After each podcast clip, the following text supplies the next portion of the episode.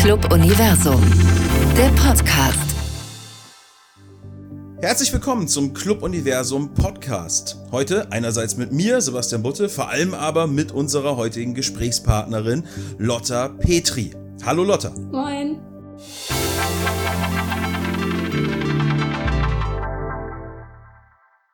Lotta, du bist 18 Jahre alt und bist Schülerin an einem Schulzentrum im Bremer Stadtteil Walle. Und wir haben dich heute im Gespräch, weil rund um dieses ganze Thema Corona und Schule natürlich eine ganz, ganz wichtige, eine der wichtigsten Perspektiven, die der Schülerinnen und Schüler ist.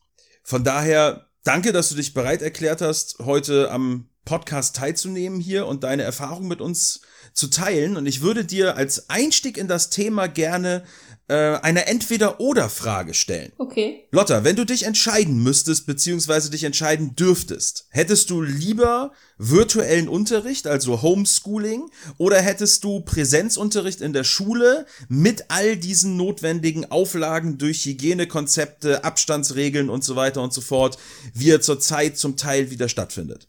Also ich hätte definitiv lieber den Präsenzunterricht weil im virtuellen Unterricht der Kontakt mit den Mitschülern und Mitschülerinnen verloren geht und das ist mit einer der wichtigsten Sachen in der Schule für mich. Also dadurch macht Schule Spaß und deswegen finde ich den Präsenzunterricht mit Auflagen besser. Wir kommen gerade auf diesen, auf diese Zeit des E-Learnings und dieses virtuellen Unterrichts gleich auf jeden Fall nochmal genauer zurück. Wenn wir mal zurück an den, an den Anfang der Pandemie gehen oder zumindest zu dem Zeitpunkt, als die Pandemie anfing, sich hier auch bei uns auszubreiten und relevant zu werden. Wie bist du mit dieser Umstellung zurechtgekommen und wie habt ihr überhaupt von diesen Schulschließungen erfahren damals? Ähm, ich kann mich noch ziemlich gut dran erinnern. Irgendwie waren wir im Politikunterricht und es war noch nicht klar, ob die Schulen schließen. Also es war eine sehr komische Stimmung und es wusste auch keiner, was genau kommt. Vor allem, weil ich ja auch in einem sehr wichtigen Schuljahr bin. Also es ist halt schon abiturrelevant. Das dazu, aber ähm, wurde es halt erst bekannt gegeben. Das heißt also, die Situation war natürlich für dich, wie wahrscheinlich für alle Beteiligten, relativ schlagartig und äh, relativ überraschend. Ja. Ähm, wie waren dann diese Tage oder auch diese Wochen danach für dich ganz persönlich? Ähm, also ich fand es auf jeden Fall sehr schwierig, weil ich das sehr vermisst habe, in die Schule zu gehen, also von Anfang an schon. Und man hat auch gemerkt, dass auch die Lehrerinnen und Lehrer nicht besonders gut vorbereitet waren. Also mache ich denen auch keinen Vorwurf, da konnte ja auch keiner so wirklich mit rechnen. Und dementsprechend war es irgendwie sehr durcheinander und dann haben halt einige schon angefangen, ähm, Aufgaben zu schicken, also einige Lehrerinnen und Lehrer und bei anderen kam erstmal gar nichts und so. Das war schon sehr durcheinander. Und da musste man sich auch erstmal recht finden, vor allem weil wir die Lernplattform It's Learning benutzen. Also die wird bremenweit ja verwendet. Mhm. Und die hat am Anfang auch nicht wirklich gut funktioniert, weil die immer abgestürzt ist. Die war natürlich auch überfordert, weil plötzlich alle darauf zugegriffen haben. Also es war irgendwie ein großes Durcheinander. Du sprichst äh, diese besonderen Umstände schon an, ne? die Herausforderungen sicherlich für euch als Schülerinnen und Schüler absolut gegeben, für die Lehrkräfte, für die Schulleitung und so weiter, ja, aber natürlich auch. Ähm, du hast schon gesagt, die Erfahrungen waren unterschiedlich. Hat sich das denn dann so mit der Zeit, ich sag mal jetzt, eingegroovt? Hast du dich insgesamt in diesen mehreren Wochen gut betreut, gut unterrichtet gefühlt? Mm, es kommt drauf an. In manchen Fächern hat es besser geklappt als in anderen, aber es hat sich definitiv verbessert nach der Zeit. Also man kam da schon rein in dieses E-Learning und es wurde dann auch zur Gewohnheit. Aber es, also zum Beispiel sind wir im Stoff auch total hinterher. Wir hätten in zum Beispiel Mathe schon viel mehr Themen eigentlich haben müssen, die wir jetzt irgendwie nicht geschafft haben wegen Corona. Deswegen ist es auf jeden Fall nicht optimal gelaufen, auch für mich persönlich und ich glaube für Mitschülerinnen von mir und Mitschüler noch mehr. Was würdest du sagen jetzt in der Rückbetrachtung, was hätte sich verbessern müssen oder was hätte anders laufen müssen? Also es wäre natürlich besser gelaufen, hätte man das früher gewusst. Es war ja irgendwie Schlag auf Schlag, dass es dann alles geschlossen wurde. Ähm, so konnte man sich nicht darauf vorbereiten oder es war auch nicht irgendwie möglich, dass die Lehrer in der Schule bereits einem Aufgaben geben oder Dinge erklären. Das kam auf jeden Fall nicht. Und sowieso ist halt Digitalisierung in der Bremen, in Bremer Schulen nicht so weit fortgeschritten. Also unsere Computer sind wirklich ohne Spaß aus den 90ern. Das heißt, wäre man da schon weiter gewesen in der Digitalisierung, dann wäre die Situation auch noch ein bisschen einfacher zu handeln. Du hast es eben schon angesprochen. Du steckst in einer doch sehr wichtigen Phase deiner schulischen Laufbahn. Du bist in der Qualifikationsphase fürs Abitur. Du machst nächstes Frühjahr, wenn alles hoffentlich gut läuft, äh, deinen Abschluss. Würdest du sagen, dass du dich durch diese ganze Phase jetzt äh, benachteiligt fühlst mit Blick auf dein Abitur? Ähm, also auf jeden Fall. Wir haben gerade jetzt den Abi-relevanten Unterricht und wir behandelten gerade die Themen, die wirklich im Abitur auch drankommen. Aber durch Corona mussten wir uns viel selber beibringen. Also waren halt alleine ähm, beim E-Learning und nicht im Unterricht, hatten keine Lehrpersonen, die wir ansprechen konnten oder weniger. Also direkter Kontakt war eine lange Zeit einfach nicht möglich. Und deswegen sind wir auch sehr hinterher im Stoff. Äh, zum Beispiel, also vor allem in Mathe, aber auch in anderen Fächern haben wir nicht alle Themen wirklich behandeln können, so wie es halt eigentlich vorgesehen ist. Und dementsprechend muss da eine Lösung her, weil ich weiß nicht genau, wie man dann das fordern soll, dass im Abitur dann der ganze Stoff perfekt sitzt, wenn man ihn überhaupt nicht genau behandelt hat im Unterricht. Wir haben eben schon auch auf dem Tisch gehabt natürlich äh, diese Fragestellung, äh, wie ist das Ganze mit diesem E-Learning überhaupt gelaufen? Ne? Es ist ja ein ganz großes Thema auch gewesen, Diskussionsthema in den vergangenen Monaten, äh, dass immer wieder angemerkt wurde, Unterricht von zu Hause aus kann nur dann funktionieren, wenn überhaupt die technischen Gegebenheiten ne, dafür gegeben sind oder dafür vorhanden sind.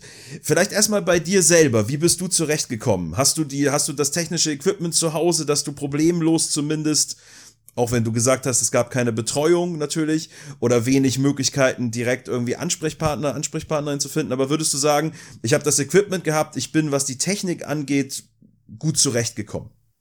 Ja, also was die Technik angeht, bin ich wirklich sehr gut zurechtbekommen. Ähm, also ich habe einen Laptop, den muss ich mir zerteilen mit meinen Schwestern. Also ich habe zwei kleine Schwestern, aber das ist kein Problem. Dementsprechend ging es mir da definitiv noch ganz gut. Hast du andere Erfahrungen mitbekommen vielleicht von Mitschülerinnen, von Mitschülern? Ja, also ich bin mir ziemlich sicher, dass bei mir im Jahrgang nicht alle einen Laptop zur Verfügung haben und es ist einfach viel leichter, wenn man einen Laptop hat, mit dieser Lernplattform zurechtzukommen. Das merke ich auch, wenn ich mal kurz auf meinem Handy da was nachgucken möchte. Auf dem Handy ist es total schwierig, da stockt die App oder die Internetseite sehr schnell. Und ich habe auch von sehr vielen gehört, dass die überhaupt gar nicht mit der It's Learning App zu, oder Internet, man kann halt beides haben, dass sie gar nicht damit klargekommen sind und überhaupt da nichts gefunden haben. Ich weiß jetzt nicht, wie sehr sie das probiert haben, aber ich weiß, dass es auf jeden Fall viele große Schwierigkeiten auch mit dem Technischen hatten. Hättest du dir da vielleicht äh, von den Schulen oder auch, wenn wir etwas größer denken, aus der Politik in irgendeiner Form mehr Unterstützung äh, gewünscht für Menschen, die das betrifft? Definitiv. Also was man auf jeden Fall hätte machen können, ist, dass man die Schulen die Computerräume öffnet unter natürlich strengen Hygien hygienischen Vorlagen, aber das ist eine Möglichkeit, da sind die Computer ja da und da kann man auch ohne Probleme Abstand halten, aber das ist jetzt auch erst jetzt irgendwie bei uns an der Schule eine Option. Das wäre vielleicht früher schon gut gewesen, vor allem weil ja auch nicht alle Leute einen ruhigen Raum zu Hause haben, wo sie sich wirklich hinsetzen können. Und ansonsten wäre es natürlich ziemlich gut, wenn die Schulen einen Ausstatt also die Schülerinnen und Schüler ausstatten könnten mit Tablets oder Laptops oder jedenfalls die, die es vom Elternhaus sich nicht herleisten könnten. Aber das ist natürlich nicht passiert, also das noch, da sind wir noch sehr weit von entfernt.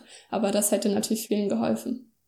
Aus den Erfahrungen der letzten Monate, die jetzt auch du aus deiner Schülerinnenperspektive gemacht hast, was würdest du denn sagen, auch wenn es dich selbst wahrscheinlich für deine Schulzeit dann nicht mehr betrifft, was müsste man, was könnte man für Erkenntnisse mitnehmen aus diesen aus dieser schwierigen Zeit, äh, was die Zukunft betrifft. Also wie könnte, wie könnte man Schule und wie könnte man Unterricht ja, vielleicht besser gestalten? Wie könnte man aus dieser Zeit vielleicht sogar was Positives mitnehmen für die Entwicklung? Also ein erster großer Punkt ist einmal, dass die Chancenungleichheit im deutschen Bildungssystem auf jeden Fall nochmal unterstrichen wurde durch diese Situation. Und ich glaube auch, dass die relativ viele mediale Präsenz auch darüber also bekommen hat, was erstmal gut ist. Und da muss man auf jeden Fall draus lernen und da muss sich was ändern, weil Chancengleichheit ist einfach total wichtig, aber nicht gegeben im deutschen Schulsystem. Das ist die Realität und daran muss sich auf jeden Fall was ändern. Und ein zweiter großer Punkt ist die Digitalisierung. Das hat man gemerkt, wie wichtig das sein kann, dass man da gut aufgestellt ist. Und das ist das deutsche Schulsystem nicht. Wir haben Computer, die sind wirklich super alt und da müsste man auf jeden Fall bessere Ausstattung bekommen. Und außerdem ähm, kann man auch definitiv was mitnehmen, wie man Lernplattformen wie It's Learning zum Beispiel besser einsetzt. Ähm, das fand ich auch teilweise ziemlich cool. Da gibt es ziemlich coole neue Möglichkeiten und so kann man den Unterricht auch vielseitiger gestalten. Und da kann man auf jeden Fall auch noch viel draus lernen. Siehst du da schon erste Fortschritte? Also ich bin ja selber auch hauptberuflich Lehrer und ich selber denk bei mir auch so, ja, ich habe was so Einsatz von digitalen Unterrichtsoptionen, Programmen und so weiter angeht, auf jeden Fall was dazugelernt in den letzten Monaten? Also siehst du da schon so erste Ansätze für, für einen Fortschritt, sage ich mal? Also erste Ansätze auf jeden Fall. Also was das angeht, wie man zum Beispiel mit It's Learning umgeht oder so, das haben wir vorher wirklich selten benutzt. Also da waren halt irgendwie die Vertretungspläne drauf und das war's. Und mittlerweile ist es so, dass auch viele Lehrerinnen und Lehrer da ähm, die Materialien aus der Stunde hochladen und wenn man nicht da war, kann man sich das angucken und hat es dann halt auch da und dann ist es nicht mehr so schlimm, wenn man mal krank ist. Also das ist auf jeden Fall ein kleiner Fortschritt. Das ist schon ganz gut, was halt vorher einfach wirklich nicht da war. Hast du denn die Erfahrung gemacht, dass ihr jetzt, also vor allem auch eure Lehrkräfte, aber ihr selber auch mit anderen Programmen und technischen Möglichkeiten stärker gearbeitet habt, die über It's Learning hinausgehen? Es wurde vor allem It's Learning genutzt. Wir haben teilweise E-Mail benutzt zum Kommunizieren oder WhatsApp, aber ansonsten war es wirklich vor allem It's Learning. Ich habe einmal eine Videokonferenz mitgemacht, aber das war es auch eigentlich.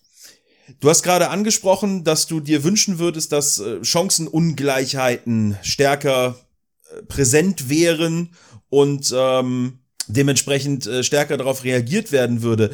An was denkst du da jetzt über die technischen Aspekte hinaus? Also erstmal habe ich das vor allem dadurch sehr stark mitbekommen, dass ich halt ähm, jetzt in Walle-Gröbling zur Schule gegangen bin. Vorher war mir das nämlich auch gar nicht so bewusst. Da habe ich noch so ein bisschen in dieser Bubble geschwebt von wegen, ja, wenn man Abi schaffen will, das schafft man schon. Aber dadurch ist mir zum Beispiel klar geworden, dass wenn man zu Hause kein Deutsch spricht, dass das auf jeden Fall ein Nachteil ist, weil man dann schlechter Deutsch spricht, also wahrscheinlich schlechter Deutsch spricht als die Menschen, die zu Hause auch Deutsch sprechen und ein Akademikerumfeld haben. Und ich glaube, dass das einfach mehr gefördert werden muss und Leute, die keine Akademiker, Schülerinnen und Schüler, die keine Akademiker-Eltern haben, dass denen klar gemacht wird, dass die auch Abitur machen können, dass die auch ein, Studi also ein Studium machen können und dass das total realistisch ist. Weil ich habe die Erfahrung gemacht, dass viele von meinen Mitschülerinnen und Mitschülern, die keine Akademiker-Eltern haben, das gar nicht für so realistisch sehen, dass sie jetzt ein Studium machen und für die das schon irgendwie total was Besonderes ist, dass sie Abitur überhaupt machen und ich finde das, ne, also aus meiner Perspektive sind das super intelligente Menschen und natürlich können die ein Studium machen, wenn sie das wollen. Gerade deine letzte Äußerung, dein letzter Appell ist ja vielleicht auch ein schönes Schlusswort für diese Ausgabe.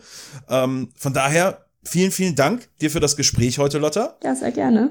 Und äh, das war der Club Universum Podcast für heute und wir hören uns hoffentlich dann in Bälde beim nächsten Mal wieder.